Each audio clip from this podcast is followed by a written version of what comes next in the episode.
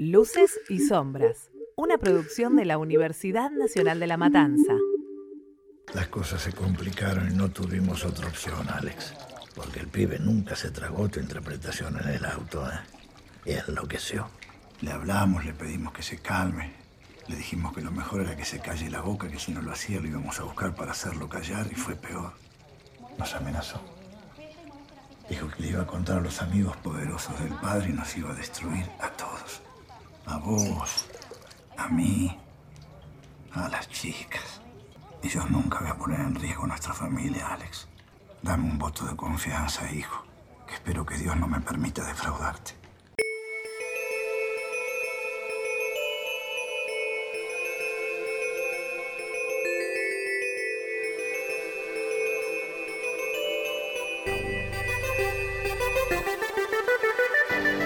Sean bienvenidos y bienvenidas a un nuevo episodio de Luces y Sombras. En el episodio del día de hoy les traemos El Clan. Les habla Matías Ávila, me acompañan Rosario Lana y de invitada estrella Macarena Toledo. El Clan es una película argentina del año 2015, es un drama policial que está dirigida por Pablo Trapero, producida por Kremlin Sigman Films y protagonizada por Guillermo Franchella y Peter Lanzani. ¿Qué opinan de esta película? Es un caso real, el clan Pucho. Es una película que fue muy polémica, muy controversial. ¿Qué opinas, Ro? Para mí es muy interesante la película, más que nada por la trama, que este tema de que esté basado en hechos reales. Parece muy rebuscada en sí la historia. Y nada, me parece que, está muy bien logrado muchas cosas, que se puede transmitir bien cómo era, ¿no? El vivir dentro de esa familia donde estaba Arquímedes, que llevaba todo el plan a cabo y nada, Alejandro también metido y toda la familia que, por lo menos la que muestra la película, algo sospechaban que estaba pasando. Para mí es muy interesante. Es la primera película que vemos que es un caso real, que está basada en un caso real, en lo que vemos de luces y sombras.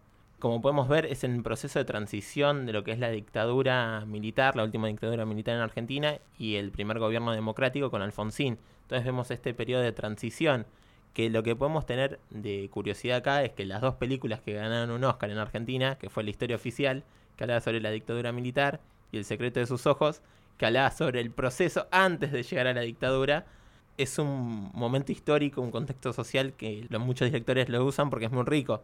Y además esta familia tipo, esta familia de San Isidro, en que Alejandro era muy conocido, jugaba al rugby en lo que era Casi, participaba de los Pumitas. Una promesa para, para los Pumas. Sí, era una promesa, era muy conocido, muy respetado en la familia, mismo la familia tenía una roticería, era muy conocido. Arquímedes se lo conocía como el loco de la escoba porque todas las mañanas salía a barrer y siempre lo saludaban. Era una persona muy querida. Como dijimos, era una familia tipo que cuando estalló estos secuestros, lo que pasó, nadie lo podía creer. Nadie podía creer como esta familia, como los Pucho, podían llevar a cabo esto siniestro, porque secuestrar familias, secuestrar amigos, conocidos, y además de que le pagan el rescate, los liquidaban a los, o sea, no, no les importaba y además pedían en dólares. Era una típica familia de tradicional de, de barrio San Isidro, pero tenía una como aspiraciones a pertenecer a la clase alta. Entonces también siempre era el querer aparentar, era el querer aparentar siempre. La película inicia, nos muestra a Arquímedes, protagonizado por Guillermo Franchella, que está esperando una señal para ir a cobrar como un supuesto el rescate de la familia. Cuando arranca el auto, la película va para atrás y te muestran los inicios. Te pone tres años antes, que es en el 82. La película transcurre del 82 al 85, que son los casos más importantes que tuvo la familia. Y la película va jugando con esto de cuando los encuentran, cómo era antes y cómo la familia se va haciendo a través de los secuestros el dinero, la plata. Pero siempre algo que se discutió mucho es, que nadie de la familia podía no saber lo que estaba pasando, porque Arquímedes a sus huéspedes, como le decía él, los metía en la casa, en el baño. La hija, en un momento, le pregunta a Alejandro, que era el hermano mayor, qué son esos gritos, qué es lo que está pasando. Guillermo, Guillermo Puccio también empezó a sospechar, se empezó a dar cuenta de las cosas y en la primera que pudo se fue del país como para alejarse de todos los hechos. Y nunca, nunca volvió Guillermo al país, no, se sabe dónde está, no se sabe si está vivo, dónde vive, pero cuando se fue él por la gira con rugby, nunca más volvió. Jamás volvió y le pidió a Alejandro que haga lo mismo, pero él, él no lo hizo. Y bueno, todos saben lo que, lo que pasó con Alejandro, pero a lo largo de este podcast vamos a ir hablando sobre lo que es el clan y cómo fue llevando esta situación.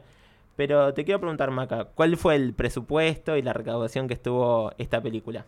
El presupuesto, digamos, de, de arranque fue 3.500 millones de dólares aproximadamente y la recaudación 39 mil millones 381 mil 995. Bueno, Le por fue ahí. bastante bien. Bastante bien. La productora tuvo películas muy importantes en lo que es el cine nacional. Sí, tuvo películas como El Ángel en 2018, 100 años de perdón en 2016, El Clan, bueno, fue en 2015, Relatos Salvajes en 2014, que un dato bastante importante es que la película El Clan superó a Relatos Salvajes en cantidad de ventas en las primeras, en el primer fin de semana desde la presentación, ¿sí? Con más de 500.000 entradas vendidas, superando, decíamos, a Relatos Salvajes que vendió 450.000 entradas en 2014. Seguimos entonces Crónicas de una fuga en 2006, otra de las películas de la productora, Tiempo de Valientes en 2005 y Bombón el Perro en 2004 en su debut. Crónica de una fuga es una película también que está en el contexto social de la dictadura militar, que trata sobre la crónica de un grupo de personas que pudo escapar y fue un escape exitoso. Y Tiempo de Valientes, ya hablamos anteriormente en otros episodios, en los simuladores, que es una película producida por eh, Damián Cifrón. Es una productora que tuvo muy buenas películas. Mismo El Ángel es una película que también actúa Peter Lanzani. Pero también hablar sobre el tema de los protagonistas. Peter eh, salía de lo que era Casi Ángeles. No tenía una actuación muy acorde a temas más serios, entre comillas, digamos, sino que era un público más juvenil. Y además creo que fue su primer película, porque él siempre hizo series, programas de televisión, pero nunca había ido al cine. Tenemos la palabra del propio Pablo Trapero que nos habla sobre cómo eligió a Peter Lanzani. Lo vi en una audición, eh, no lo conocía, no, había visto las tiras que le había hecho, justamente porque son para pibes más chicos, eh, y, nunca había visto su trabajo an- antes. Lo conocí en un casting cuando empecé a, pasar en las distintas, pedí verlo más veces y fue pasando en las distintas rondas de lo que se llama callback, que es cuando vuelve el actor a audicionar. Me contaron su historia, eso me entusiasmó también porque para un personaje tan difícil era bueno alguien que ya tenía, que haya tenido tanta experiencia como Peter. Como podemos escuchar del propio director, él no tenía ni idea quién era Peter, pero a través de casting, pasar pruebas, pasar postas, pudo obtener el papel de Alejandro, que era un personaje muy complejo. Pero ya que estamos hablando de Pablo Trapero, ¿quién es Pablo Trapero, Ro? Director Pablo Trapero nació en San Justo el 4 de octubre del 71. Es un director de cine argentino y es uno de los máximos exponentes del nuevo cine argentino. Estudió en la Universidad de Cine, tuvo como grandes producciones fílmicas donde se puede ver lo exitoso que es. Lo que podemos ver también, Pablo Trapero está casado con una conocida actriz, que es Martina Guzmán, que para la que no le ubican por el nombre es la trabajadora social del marginal, pero también tiene la curiosidad que Pablo Trapero usa mucho a su mujer para las películas. Por ejemplo, actuó en lo que es Leonera, Carancho, La Quietud, es decir, siempre usa a su mujer, estar muy contento como, como trabaja para hacer sus películas. Otra cosa para decir sobre la historia del director es que comenzó su carrera realizando algunos cortos, pero eh, luego llegó a realizar su primer largometraje, que se llama Mundo Grúa en 1998. Esta película, este largometraje que hizo, eh, le valió el galardón al mejor director en la primera edición del Festival Internacional del Cine Independiente de Buenos Aires en el año 1999. Pablo Trapero en 2011 obtuvo el premio Conex al diploma al mérito como uno de los cinco mejores directores del cine argentino. Y también en 2015 fue distinguido en Francia como Caballero de la Orden de Artes y Letras. ¿Pero qué es esto, Macarena? Bueno, el Caballero de la Orden de las Artes y las Letras es una distinción honorífica francesa que fue instituida el 2 de mayo del 1957 y fue otorgada por el Ministerio de Cultura de Francia. La orden recompensa a las personas que se distinguieron por sus creaciones en el dominio artístico o literario o por la contribución que aportaron al esplendor de las artes y las letras en Francia y en el mundo. Y Pablo Trapero, ya que hablamos que fue uno de los cinco mejores directores del cine argentino, ¿qué premios obtuvo a través de sus películas? En cuanto a los premios, podemos comentar que ganó el Goya a Mejor Película Iberoamericana en el 2016 con El Clan, el premio Ariel con Leonera en 2009 como Mejor Película Iberoamericana también, premio Cóndor de Plata como Mejor Película con Carancho y Mejor Director también con Carancho, y también con El Clan en 2015 ganó el premio a Mejor Dirección en el Festival Internacional de Cine de Venecia. Lo que también podemos ver a través de que estuvimos escuchando testimonios es que el proceso de producción de la película fue bastante complejo. ¿Cómo fue en realidad este proceso? Bueno, en realidad lo que dice Trapero es que desde el momento en que empezó a estudiar cine ya quería hacer una película con la historia de los Puccio y dijo que fue un desafío muy grande porque el rodaje se hizo en varias etapas, o sea, hubo como muchas locaciones y también se tenían en cuenta los compromisos de los actores. En cuanto a la postproducción, fue también muy larga por el tema de la cantidad de personajes y por la complejidad de la historia. La preproducción tuvo que hacer una investigación muy extensa porque no había mucha información en los medios tradicionales de comunicación, entonces tuvo que entrevistar a amigos y parte de la familia que se animó a hablar. Claramente, como era una historia tan compleja, no todos querían hablar del tema. Podemos escuchar de la propia voz de Pablo Trapero cómo fue esta investigación para hacer el clan. El material que había era muy poco, eran algunas notas digitalizadas de aquella época, pero muy fragmentado, porque el caso se fue desarrollando a lo largo de los años. En el 85 son atrapados, pero las noticias más claras sobre cómo había sido el funcionamiento del clan fueron llegando mucho más tarde.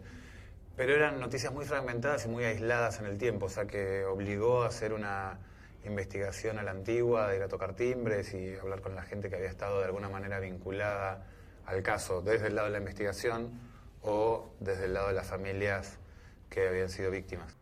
Como escuchamos, Pablo Trapero fue tocando timbres, fue hablando con vecinos, como bien dijo Maca, era algo bastante complejo porque no, no querían hablar sobre esto. Además es una historia que marcó mucho en lo que es la zona norte de Buenos Aires, San Isidro, porque era una, familia muy conocida por, lo que dijimos. Pero, ¿quién eran los, los Puchos, Ro? Sí, los Puchos eran una familia común, o sea, uno lo veía de afuera y una familia tradicional, una familia más residente del barrio de San Isidro. Tenían muchas cosas que hacen todas las familias, iban los domingos a misas, cumplía con las reglas del vecindario. Por eso mismo fue muy difícil creer que esa familia, que desde afuera parecía una familia tradicional, una más, sea una familia donde estaba involucrado un montón de asesinatos y secuestros. Y por lo que se puede ver en la misma película, cómo Arquímedes juega con esta doble vida que tiene que piensa un secuestro, que tiene a alguien arriba secuestrado en su casa y a su vez ayuda a su hija para hacer la tarea en el colegio. Te juegan con esa doble vida totalmente que tenían, el tema de hay que comer en familia, hay que rezar, siempre tenés que colaborar con tus padres, pero esa relación que tenían con el padre, con Arquímedes, era una relación bastante pesada porque al padre le tenían miedo, generaba como un respeto, pero ese respeto de, temor que le tenían, mismo Guillermo Franchella hablan como contrapero, trataron de buscar cómo construir Arquímedes y tenemos la palabra del propio Franchella que nos habla sobre esto.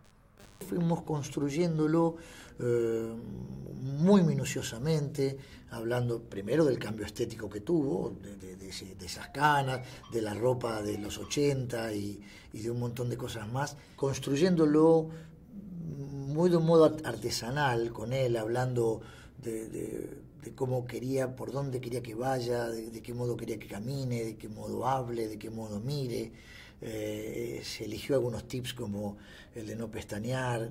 Como bien nos dice Franchella, buscaron que Arquímedes no pestanee, es decir, que sostenga la mirada y no pestañeando genera como mucho más temor y pudieron construir el personaje, mismo trataron de probar con distintos tipos de vestuario hasta que encontraron al verdadero Arquímedes para, para la película. Pero además de Arquímedes, que era el capo del clan, de la familia, el jefe, también está Alejandro, que como dijimos era un pumita, era una persona muy conocida, muy querida y fue partícipe intelectual, por así decir, de los primeros secuestros del padre en el 82, porque le dio a un amigo... Entregó a su propio amigo para que le hagan el secuestro y, nada, y después matarlo. ¿Quién eran estos secuestrados? Sí, el primer secuestrado fue eh, Ricardo Manuquian y el segundo Eduardo Aulet. Eran gente con mucha plata de San Isidro, aristócratas, gente muy importante de San Isidro, que era, bueno, Ricardo Manuquian era amigo de Alejandro. Entonces vieron la oportunidad, Arquímedes en verdad vio la oportunidad, bueno, y aprovechó la situación. Siempre han escuchado el famoso dicho el mundo es un panuelo. Bueno, tenemos la palabra del propio Peter Lanzani para saber por qué el mundo es un panuelo. Mi papá jugaba en Alumni y Alejandro en el Casi y se han llegado a cruzar en algún que otro partido de, rugby. Eh, y, mi papá conocía muchísimo también a Eduardo Boulet, que es el segundo secuestrado en el año 83 muy, muy loco. La verdad es que la historia para él eh, la tiene a flor de piel y eh, a mí interpretar justo ese personaje es como algo muy fuerte. Como bien pudimos escuchar, Eduardo Aulet era conocido del padre de Peter Lanzani. Esto marcó mucho a Peter porque el padre tiene el caso muy a flor de piel y como dijimos, ese mundo, ese es, en la zona norte todos se conocen con todos, porque se manejan siempre en los mismos ámbitos, en los mismos contextos sociales, como Peter Lanzani que hizo el personaje de Alejandro, un personaje muy complejo, el padre conocía a uno de los secuestrados por el clan Pucho. Además, ¿quiénes fueron los otros secuestrados por el clan en este periodo del 82 al 85? Otro de los secuestrados fue Emilio Naum, pero un pequeño problema porque se resistió a que lo secuestren y uno de los que acompañaba a Arquímedes le disparó y lo mató antes de poder secuestrarlo, antes de poder hacer nada, lo, lo mató. Y después, la última era Nelly del Prado, que sobrevivió porque los policías la encontraron en la casa de Arquímedes, que ahí es justo cuando la película finaliza, cuando la encuentran a, a la señora. Lo que podemos ver en el último secuestro del clan Pucho antes de que lo encuentre la policía es que a Nelia le habían construido una habitación especial con diarios. Era una habitación que está en el sótano con, fardo, con paja. Que lo que hacían, que era a propósito, era hacerle creer que estaba en un campo. Entonces le ponían una paja, un, un fardo de, de- con paja, y le ponían un ventilador al lado, así la señora olía, porque claro, no veía lo que estaba sucediendo, olía olor a pasto y pensaba que estaba en un campo. Era toda una distracción que hicieron para que la señora eh, no sepa dónde estaba, dónde se encontraba. Viendo la película no entendía el motivo de por qué tiraban agua en el, en el pajar, pero ahora con esto que me decís, Ross, se entiende por qué lo hacían. Pero sigo sin entender el motivo de por qué Arquímedes metía a una huésped en su propia casa y, no, y tampoco es que tenía una mansión, ya que toda la familia sabía lo que estaba pasando, aunque se hacían distraídos. Mismo cuando a Alejandro lo es detenido, se acerca la hermana y le dice, papá lo hizo por nosotros. Está totalmente la cabeza totalmente rota todo lo que es la familia, pero también esta relación de que fuimos hablando del respeto y miedo del padre entre Arquímedes y Alejandro, esta relación que tenían, él echa la culpa de los fracasos que Arquímedes tenía. Por ejemplo, el primer secuestrado, como dijimos, era amigo de Alejandro. Pagaron el rescate, pero luego Alejandro se enteran de que lo mataron. Y Arquímedes le explica, mirá, lo matamos porque no, no se creyó tu acting, iba a hablar, no- nos iba a poner en riesgo a toda la familia, así que lo tuvimos que matar. Luego, en el caso de Emilio Emilio.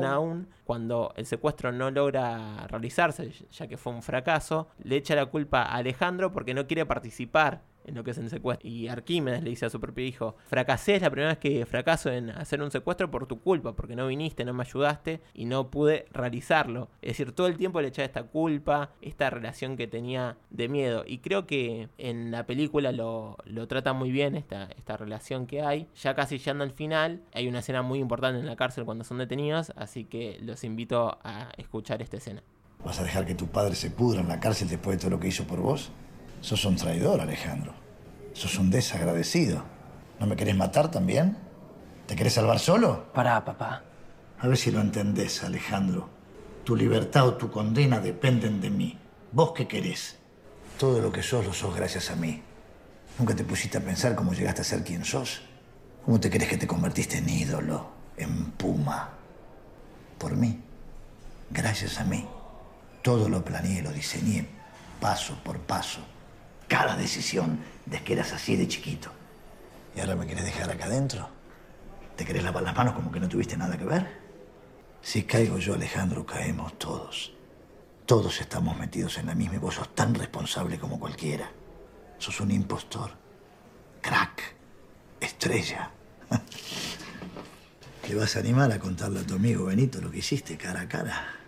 ¿Eh? A tus amigos del club, del seleccionado. ¿Le vas a contar lo que hiciste? ¿Y por qué lo hiciste? Lo hiciste por plata, Alejandro. Por plata que recibiste de mi mano. Entonces ahora tenés que actuar como un hombre. Casate. No me callo nada. ¿Y a tu novicita qué le vas a decir? ¿Le vas a contar cómo conseguiste el dinero para el local? ¿Para comprar el terreno que tenés? ¿Para llevar la vida cómoda que tenés? Como podemos escuchar, Arquímedes le va tirando todas sus verdades. Por mí sos así, gracias a mí sos exitoso, gracias a mí te compraste un lote, gracias a mí tenés novia, gracias a mí tuviste el local para que vaya tu novia, o decirle a tu novia cómo compraste este lote. Todo gracias a, la plata, a la plata por los secuestrados. Alejandro estalla, le pega al padre porque quería declarar que los policías obligaban a Arquímedes a declarar en contra porque él decía que no tenía nada que ver, no se arrepentía. Y esto es muy curioso porque Arquímedes tuvo la oportunidad de ayudar a su familia, de aceptar todos los cargos en su culpa porque ya a los demás no tenían tantas pruebas en su contra, pero él siempre sostuvo hasta el día que, que, se murió, que se murió a los 84 años, que él no tenía nada que ver y que no se arrepentía de nada. Y Alejandro también, nunca reconoció su culpabilidad, jamás. Reconoció su culpa y mismo en el clímax de la película, que es al final, cuando Alejandro, totalmente ido de lo que es su relación con, su padre, llega a esta escena final, eh, una famosa, la famosa escena final que Trapero hace un pleno secuencia que siempre Trapero hace un, un pleno secuencia, el, que lo ubica como es, o el que vio Carancho también, en la escena final de Carancho es un pleno secuencia de, de Darín con Martina Guzmán. En este caso es de Peter Lanzani yendo a declarar junto con Guillermo Franchella. Y en un momento Alejandro se libera y se tira de un quinto piso. Del quinto piso. Del Palacio de Justicia. Se tira del quinto piso, pero sobrevive. Increíble. Además es increíble que haya pasado. Porque como dijimos, está basada en un caso real. No y... fue el único intento, intento de suicidio que tuvo, ¿no? Se lo intentó muchas veces más. Estaba en la cárcel y también lo suicidó. El director habla sobre la música que usa en la película. Mismo podemos escuchar al propio director que nos habla sobre esto. La música que hay, que, que, es otra de las particularidades de la película, que tiene muchas canciones que remiten eh, a, a, distintas épocas, a distintos años en los 80, algunas como Wadu Wadu o como Encuentro con el Diablo eh, son de ese mismo año, 82 y 83 respectivamente. Eh, Just Gigolo, que es de Billy Roth, que es en el 85. En el caso de Creedence, como en el caso de The Kings, son canciones que sonaban en la época, pero que no correspondían necesariamente a esos años. Como bien pudimos escuchar, Trapero trató de usar música de la época, de que estaba de moda en los años 80, en los 70, pero en esta escena en particular usa un tema de, de Kings, que es Sunny Afternoon, que es de 1966. El tema de la escena final, la letra, en un momento habla que se ha llevado todo lo que tenía esta persona, sálvame de este aprieto. Es como también, como siempre hablamos, nada está hecho al azar y todo tiene un motivo. La letra de lo que es el tema. Te habla sobre un tipo que ya no da más, que se quiere escapar porque se le han llevado toda la plata, lo han dejado en una mansión, pero que no tiene nada y que lo único que tiene es un sol de verano. Y por eso quiere dejar esto y se quiere escapar, se quiere liberar. Creo que está muy bien usado el tema y además es un tema que cuando lo escuchás, si viste la película ya te retoma lo que es la escena. Pero también usa otro, otro tema, cuando fuimos hablando de Emilio Naún, usa un tema de, de que es Tom's Tooth Shadow, que habla sobre la sombra de, de la muerte, que siempre lo va siguiendo, que todo lo que haga siempre está en su camino. Y también es un tema creo que es muy bien usado porque es en el momento que falla el secuestro, como diciendo cómo la sombra, cómo la muerte o cómo la policía, por así decirlo, se va acercando a capturar a lo que es el clan Pucho. Pero también como podemos ver en la película, Arquímedes tenía mucha relación con lo que era el comisario de la policía. En un momento alguien llama a la casa. Y era muy raro que alguien llame a la casa porque se ve claramente cómo la familia se da vuelta mientras está viendo la tele, mirando el teléfono, como diciendo, ¿quién llama? Si nunca nadie llama. Arquímedes, en ese momento, la primera vez atendió a su hija, nadie contestó. La segunda vez atendió a Arquímedes y habla que es el comisario. Y Arquímedes se enoja diciendo, comisario, porque llama a mi casa. Y el comisario le habla de que ya no lo puede proteger más. El día después, cuando Arquímedes lleva a su hija al colegio, ve que alguien lo está siguiendo. Yo creo que también se juega con esto, como el comisario sabía que Arquímedes era el secuestrador y cómo lo entrega. Porque mismo cuando Arquímedes va a visitar a un amigo, a un conocido, a la cárcel, dice yo caí por tonto, por Gil, porque el comisario me dijo que libere a alguien, la liberé y me capturaron. Me resulta bastante curioso cómo Arquímedes no se dio cuenta después de tantos años de secuestrar personas, porque se, se sitúa en lo que es el 82 y el 85, pero Arquímedes ya tenía una vida criminal antes. Por eso creo que Trapero usa este periodo, que es muy interesante, este contexto social de la democracia con la dictadura, para mostrar cómo fue cambiando todo el proceso de transición argentina, cómo se fue dando todas estas situaciones, los secuestros, que como dijimos, nadie creía en que Arquímedes era culpable. Y como podemos ver, Alejandro cuando entra a declarar, por lo menos en la ficción, lo primero que le pregunta a sus compañeros es si fueron campeones. O sea, no tenía idea de lo que estaba pasando, estaba totalmente ido. Y lo que podemos ver, de, además de la familia, también estaba lo que es Maguila, que hace muy poco salió una noticia bastante relevante sobre Maguila, porque Maguila fue capturado, obviamente, pero en un momento se dio la fuga. Maguila en el 2013 volvió a la Argentina para buscar el papel que lo libraba de toda culpa, porque ya la causa había caducado y luego no se lo volvió a ver, pero ¿hasta cuándo no se lo volvió a ver a Maguila? Hasta el 23 de septiembre de este mismo año apareció en Brasil, que fue detenido porque tenía un documento falso. Él estaba viajando en un autobús, eh, le pidieron los documentos, él se los dio y aparecía eh, bajo el nombre de Manuel Carlos Diniz da Costa, que supuestamente ostentaba tener muchos títulos de varias universidades. Cuando la policía de Brasil se fue a fijar, esto era mentira, era un documento falso y en verdad era Maguila, era Daniel Arquímedes Pucho. Y también completando lo que es la familia está Epifanía, que era la esposa de Arquímedes, que actualmente no se sabe si está viva o, muerta. Ya como dijimos, Arquímedes falleció a los 84 años en La Pampa, hace pocos años, en lo que es la cárcel él se recibió de abogado. Luego está lo que es la hija del medio, Silvia, que era eh, maestra, era docente, el mismo Epifanía era docente, y por eso, como dijimos, el caso impactó mucho a la sociedad argentina, porque era una familia totalmente insertada en la sociedad, por eso tuvo tanto impacto. Silvia Pucho murió en el año 2011 mientras que la menor, que es Adriana, se cambió el apellido y no se sabe nada dónde está. Pero se cambió el apellido porque no quería ser más relacionada con los puchos. Y como dijimos, Alejandro se tiró un quinto piso, sobrevivió, estuvo en la cárcel, se quiso suicidar, no pudo. Hasta que el cáncer lo mató en 2008. Esto fue más o menos la historia del clan Pucho. Sí, déjame decir una curiosidad con respecto a Gastón Cochiarale, que es el personaje de Maguila, que me parece que es muy interesante. Primero que al igual que Trapero, los dos estudiaron en el mismo colegio, en el colegio Don Bosco de Ramos Mejía, que el sueño de él, desde chico, era trabajar con Franchella. Era hacer un papel con Franchella. Mismo él había escrito una carta y una vez cuando era más chico, tenía 16 años, lo encontró en la salida de, de un teatro y, se la, y le dio la carta donde decía que su sueño era ser actor y trabajar con él. Y nada, es muy curioso ver cómo luego de unos años pudo cumplir su sueño. Ya que estamos hablando de, de Guillermo Franchella, un actor muy conocido en lo que es Argentina. ¿Quién es Guillermo Franchella, Maca? Bueno, Guillermo Héctor Franchella tiene 64 años actualmente, nació en Buenos Aires en 1955, es un actor y comediante argentino y algunas de sus películas fueron Rudo Cursi, El secreto de sus ojos, Corazón de León y El clan. Trabajó también en series y programas de televisión, como por ejemplo Pone a Franchella y Casados con Hijos. Bueno, él desde un principio quiso estudiar teatro, pero en realidad lo que hizo fue estudiar periodismo. Consiguió el título después de tres años y empezó a trabajar para la revista Gente, pero solo trabajó ahí durante tres meses porque después fue despedido. Además, trabajó como vendedor en una tienda de ropa, como vendedor de seguros y fue socio de una inmobiliaria junto a su tío. Franchella es un actor muy premiado, ganó en cuanto a los premios Cóndor de Plata el premio a Mejor Actor de Reparto con El secreto de sus ojos, fue nominado a Mejor Actor en 2014 con Corazón de León y también a Mejor Actor con El Clan en 2016. En cuanto a los Martín Martín ganó en 1988 a Mejor Actor Protagonista de Comedia. En 1997 ganó también con Naranja y Media. Y en 2002 a Mejor Labor Humorística con Ponea Franchella. En 2008 como Mejor Participación Especial en Ficción con Vidas Robadas. Y en 2011 y 2012 como Mejor Actor Protagonista de Unitario en El hombre de tu vida. Como podemos ver, Guillermo hizo mu mucha comedia antes de hacer estos papeles más serios, entre comillas, capaz contenido más dramático, y podemos escuchar a Guillermo Franchella lo que fue hacer este proyecto del, del clan.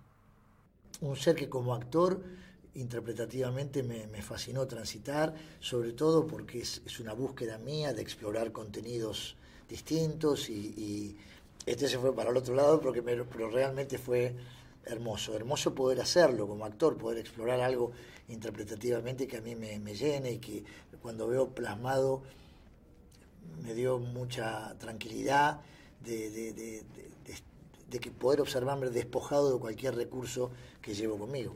Guillermo buscaba este proceso distinto, poder despojarse de todos sus recursos cómicos y hacer un personaje mucho más complejo, un personaje que caiga mal, que sea antipático. Y lo logró, ¿no? Y lo, y lo logra, mismo hace muchas películas, contenido animal, es una película argentina que es muy buena también, que trata sobre la crítica sobre los donantes de, de órganos, el tema de donación. Guillermo haciendo estos contenidos es como que trata de despojarse de lo que es la comedia. Por eso me resulta muy curioso que se estuvo hablando que el año que viene que va a volver Casados con Hijos al teatro. Me resulta bastante curioso de, en el sentido de que, bueno, Guillermo hiciste todo esto y volver a la comedia es como medio raro. Pero bueno, para ir cerrando este episodio de Luces y Sombras, que fuimos hablando del clan, todo el tema del contexto social, como el clan Pucho, a través de secuestro, siendo una familia típica de San Isidro, pudo hacer y asesinar a tantas personas, de los casos más conocidos. Creo que es muy curioso y como dijimos, es la primera película totalmente basada en un hecho real. Siempre todas las películas toman hechos reales, pero esta película pasó, aunque obviamente está un poco ficcionada, pero cuando se muestra en la escena final que Alejandro se tira de un quinto piso, Alejandro se tiró de un quinto piso, así que es algo que uno tiene que tener presente y el que no la pudo ver o que la quiere ver, que vuelva a verla, que es una película muy buena, como dijimos, ganó muchos premios, compitió y además Pablo Trapero, Franchella y Peter Lanzani son muy buenos actores y hacen una película que, que es muy buena y que tiene todo este contexto social como estuvimos hablando de, la Argentina en el periodo de la dictadura y la democracia argentina. Les habló Matías Aila, me acompañó Rosario Arana, Macarena Toledo y en operaciones Agostina Carbone, así que los esperamos y por más episodios de Los Seis Hombres.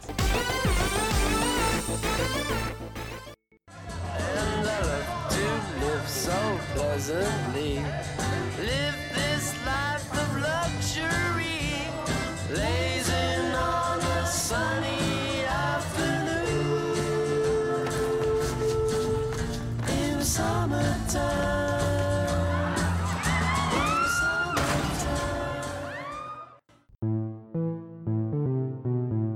Escuchaste un podcast del Taller de Elaboración y Producción en Medios de la Universidad Nacional de La Matanza.